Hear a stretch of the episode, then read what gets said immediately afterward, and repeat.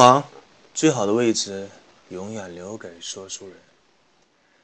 今天这一期是和《西游记》相关的最后一期。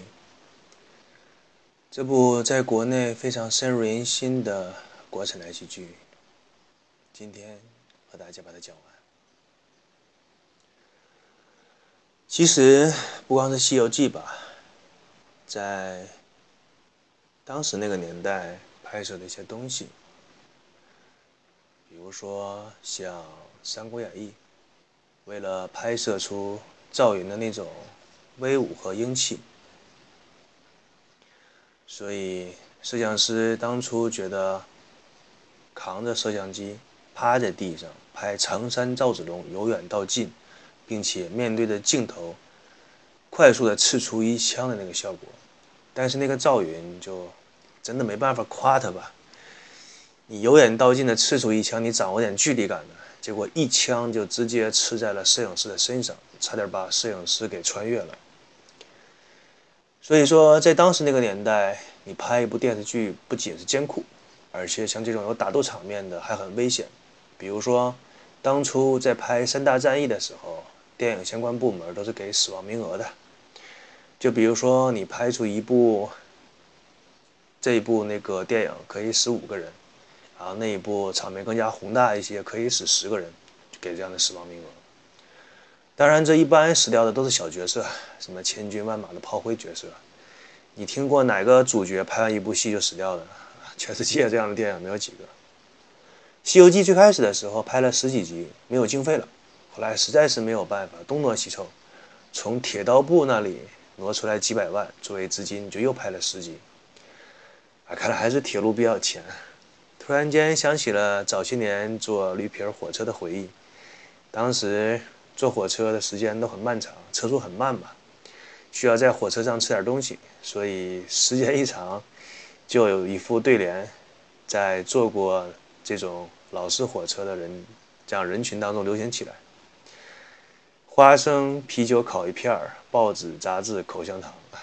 平时三块多一袋的烤一片儿，在火车上卖你个十块，算是平价了。当然，这个价格跟机场上的卖那些东西相比，火车里边卖的真的算是良心价。拿到钱之后呢，导演也是很花心思，无论从演员的演技、剧本的编写，还是配乐、剪辑，可以说是这部电视剧各个方面都做得很出色。即使以现在的眼光来看，也依然是一部优秀的电视剧。在当时，那绝对算是顶尖的制作水准。下面介绍一下《西游记》这部电视剧里的配乐。关于这个剧里的配乐，可以说是无论电影还是电视剧，对他来说就像是衣服一样的东西。一个演员演的好坏，相当于他的外表；一个剧本写的好坏，相当于这部剧的骨肉。所以，一部电视剧里的配乐，包括插曲，非常之关键。它是给人留下很深刻印象的一个东西。在整部《西游记》当中，有十四首歌曲，还有一些大量的配乐。在这部剧里的配乐可以说是当时那个年代都是有所突破的。它不仅仅有我们民族的一些音乐东西，还糅合了西方音乐的一些特点。在《西游记》的配乐当中，有一个很了不起的音乐人，他的名字叫做许镜清，他是八六版《西游记》当中的音乐总监。他在这部《西游记》电视剧当中的配乐有了很多的创新，比如说他把架子鼓、贝斯这样的西洋乐器跟我们传统的。传统的那个民族音乐古筝、琵琶融合在一起，最明显的例子就是《西游记》的片头曲。你仔细听，会发现里面有很多西洋乐器和我们民族乐器的结合。现在，如果你重新去网上听一下《西游记》的配乐，它的优美程度和整部《西游记》的剧情有高度的切合。作为一个音乐总监，做到这一点是很了不起的。你的音乐做的不仅要动听，而且要美。不仅要有格调，而且最关键的是，你的音乐是要为这部电视剧所展现的内容所服务的。你不能喧宾夺主，不能说我为了表现我个人在音乐上的一些想法，我来一个交响乐，然后放到《西游记》里边，这直接崩溃了。可能很多听众对《西游记》配乐的名字不是很了解，但是《西游记》里那些经典的歌曲印象都还挺深刻的。我们先回忆一下这些歌曲吧。你像《西游记》里的作词作曲，可以说浑然一体，优美，而且对当时的剧情这个衬托都很准确。举个例子，比如说跟孙悟空齐天大圣有关的歌曲有三首，第一首是《大圣歌》，它的全名叫做《齐天大圣歌》。这首歌可能有的人没有什么印象，但是在猪八戒就是闯天婚的那一集当中出现过这样的配乐，用来讽刺猪八戒，包括很多搞笑的视频也会用它来做背景音乐。就是猪八戒蒙着个红布去抓观音菩萨，那些菩萨变成的那些美眉，还要去放的这个配乐，就是这首歌。大致的那个旋律又是当当当当当当当当当当当当当，就是它差不多这样的吧。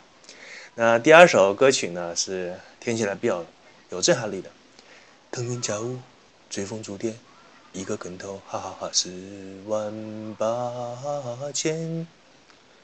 然后那个歌词写的也好，强者为尊，应让我。这首歌当时在电视剧是一种通俗的演唱技巧来演唱的，很多观众听完了这首歌之后都很喜欢，可以说把孙悟空这个个性烘托的淋漓尽致。我们来看一下歌词，你不用看这个歌名就知道他唱的是谁。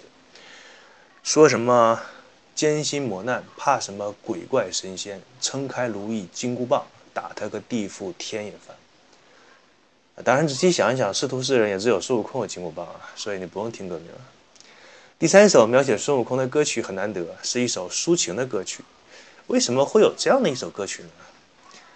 这首歌是描写孙悟空人生的低谷，实际上是在现代人看来的话，比较像那种身上只带了几千块和一个行李箱到北上广深闯天下的那种感觉。孙悟空那个时候呢，人生最低谷是被压在五行山下，然后被判了有期徒刑五百年，整天风餐露宿，有的时候很多年连一个野果都吃不到，身上被一个大山压着，抬头你看天上的大雁飞过，可想而知是什么样的心情。旁边陪着他的只有青青的绿草。这个时候的歌词呢是这样写的，写的是他多想成为一棵树，是棵小草，染绿呢。荒郊野外，他多想是那只飞燕，闯翻了滔滔的云海。这三首歌呢，可以说对孙悟空的描写入木三分。那关于唐僧的歌啊，这个歌曲就更多了。随便说两个，比如说，呃，有一集唐僧遇到了杏花仙子，当时就是那个又弹又跳迎接唐僧的，歌词这样写的：桃花艳，梨花笑，怎比我枝头春意闹？雨润红自娇，这个歌听起来就很没有美感，并且他把女人的那种热情奔放给刻画出来了。大家可以参考一下那个西班牙女郎的那种抖裙舞啊，并且没有那种低俗的勾引。还有一首是那种只要看过《西游记》就念念不忘的女儿情：鸳鸯双栖蝶双飞，满园春色惹人醉。悄悄问圣僧，女儿美不美？把女儿国国王那种爱慕唐僧的那种眷恋的感情完全给描写出来了。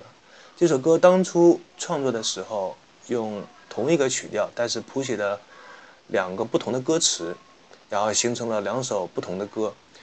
一首是当女儿国国王看上唐僧的女儿情，另外一首就是唐僧没有接受他这份感情，选择继续西天取经。这首歌的名字叫做《别亦难》，就是。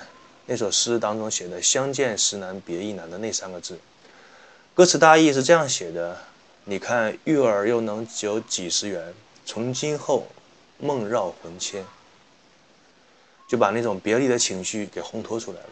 还有一首歌是玉兔精呢看上唐僧的那一首歌，歌词大意这样唱的：是谁送你来到我身边？是那甜甜的山泉。这首歌为什么它的曲调会那么好听？因为它当年是被号称甜歌皇后的李玲玉演唱的，其中歌曲的一些小的细节被听不清歌词的观众反复传唱，比如说沙利哇沙利哇沙利哇，这首歌的节奏那种节奏感很独特，让听众能够听出一种异域风情来。因为这首歌的曲调，它当时是仿照着印度的风格来写的。当年呢，在想创作一首这样类似于印度风格的歌，对当时的那个曲作家、词曲作家来说还是挺有难度的，因为那个年代没有什么信息可供你参考的，不像现在，你说你做个印度歌，你做一个坦桑尼亚的歌都很轻松，你甚至说直接请来一个那个国家的歌手或者是词曲作家给你写一首都不是什么问题。但当时那个年代不可以，没有那样的条件，所以当初这一集是描述天国的景色嘛，所以要怎么样把歌曲做出印度风情啊？当时还是下了一番苦功的吧。好在那个年代有一些印度电影流传到国内，比如说《流浪者》《大篷车》，然后这些词曲作家就借鉴了这样电影里的曲风。啊你别说啊，这个歌曲你被他做的还真的是有点印度的味道。这首歌的歌手李玲玉在拿到这首歌的歌词之后，他甚至也不知道怎么唱，然后导演包括作词作曲的人就跟李玲玉说。你就照着那个印度的咖喱饭的味道唱就可以了。那咖喱饭的味道唱不出来，你把那个印度手抓饭的味道唱出来也可以。反正一句话说白了就是往印度那个方向靠嘛。化妆师呢也很给力，就直接给他来个定妆。你看，你看你长得多像印度人啊！我在那个两眉之间再给你点个小红点儿，然后再给你加个手环，你看，是吧？不说你是中国人都以为是你印度人。李玲玉在这一集《西游记》当中，不仅唱了这首歌，也扮演了电视剧当中的那个玉兔精。然后李玲玉一看，你既然大家都这么捧，那我得给面子啊，于是就唱了这首歌。导演呢，为了给他减轻唱这首歌的难度，告诉他你唱歌的时候啊，就把那个什么沙利瓦沙利瓦给唱好就可以了。这其实上是演唱的一个小技巧，就比如说你去唱一些民族歌，会把它歌曲当中的几个尾音。给他唱好，听起来就有模式样的。比如说你在唱西藏歌的时候，多唱一唱什么呀拉索，什么吃人拉索之类的。你不懂西藏语的人，你就告诉他的西藏歌，的肯定信啊。那整部《西游记》呢，不敢说是气势磅礴，也可以说是讲述了一个个的故事。在八六版《西游记》的最后一集，唐僧师徒四人取经回来的时候，这个时候有一个插曲。就把整部《西游记》结束的那种氛围给烘托了出来。歌词是这样写的：“一年年寒心如苦，经冬夏，几万里风霜雪雨，处处家。人生总有限，功业总无涯。”这个歌词写的还是很精彩的，既把唐僧师徒一路上九九八十一难的艰辛写了出来，也把人生对于奋斗成功的理解概括的十分到位。和一个人要做的事情相比呢，这个人的生命啊实在是太短暂了。这里面包括赚钱，钱是赚不完的，但是你的生命是有尽头的。所以在恰当的时候停下来歇一歇，享受一下生活，陪陪家人。这首歌在电视剧出现的时候，正好是唐僧师徒四人取经回来，李世民亲自迎接。最后再给大家介绍一下这部电视剧里的绝对主打曲，就是《西游记》结尾曲的那个《敢问路在何方》。这首歌的作曲呢，依然是许镜清，他的作词是很有名的作词家，叫做严肃。还有一点就是跟各位听众说一下，这首歌的演唱者事实上有两个人，可能很多听众对于这首歌的印象停留在蒋大为演唱，但是《西游记》的前面最开始的五集，这首歌是由当时的一个。女中音的一个歌唱家叫张抱默来演唱的。张抱默唱了前五集之后呢，就有一些很有力度的观众吧，就跟那个导演反映说：“你这个结尾曲让一个女歌手来唱，不符合剧情啊！你要凸显出那种男人的阳刚和那种雄心壮志，怎么可以请来一个女歌手来唱呢？”这个具体是。哪些有力度的观众反应？大家自己猜吧。反正一句话就可以让导演把这个主唱歌手给换掉啊！你就想是谁？当时呢，把导演杨洁就给急的，人家说换你得换呐，就到处去找男歌手来录这首歌，啊，效果听起来都不好。一次偶然的机会，正好赶上蒋大为去电视台录歌，于是导演就让他录了一下，大家听完之后，哎，都挺满意，这样才把这首歌的歌手改成了蒋大为。其实以现代人的成熟眼光再回看这两位歌手的同时演唱这首歌，可以说各有千秋，不同的风格而已，没有什么好赖之分。但是当时那个时期正好是中国改革开放，可能是需要这种雄壮的力量来鼓舞大家吧。那么《西游记》的故事呢，就暂时给大家讲到这里。八六版的《西游记》作为我个人来说，算是记忆中的一个符号，成长当中的一个回忆，甚至说可以说是几代人的回忆吧。好像九零后、零零后都看过这部电视剧，所以用了很多期节目来做一下当初的这段青春。《西游记》八六版的《西游记》，也希望。能有和我相同回忆的听众引起共鸣吧。最后，还是那句话，祝大家开心每一天。让我轻轻地吻着你的脸，擦干你伤心的眼泪。让你知道，在孤单的时候，还有一个我你。让我轻轻地对着你歌唱，像是吹在草原上的风。只想静静听你呼吸，静静。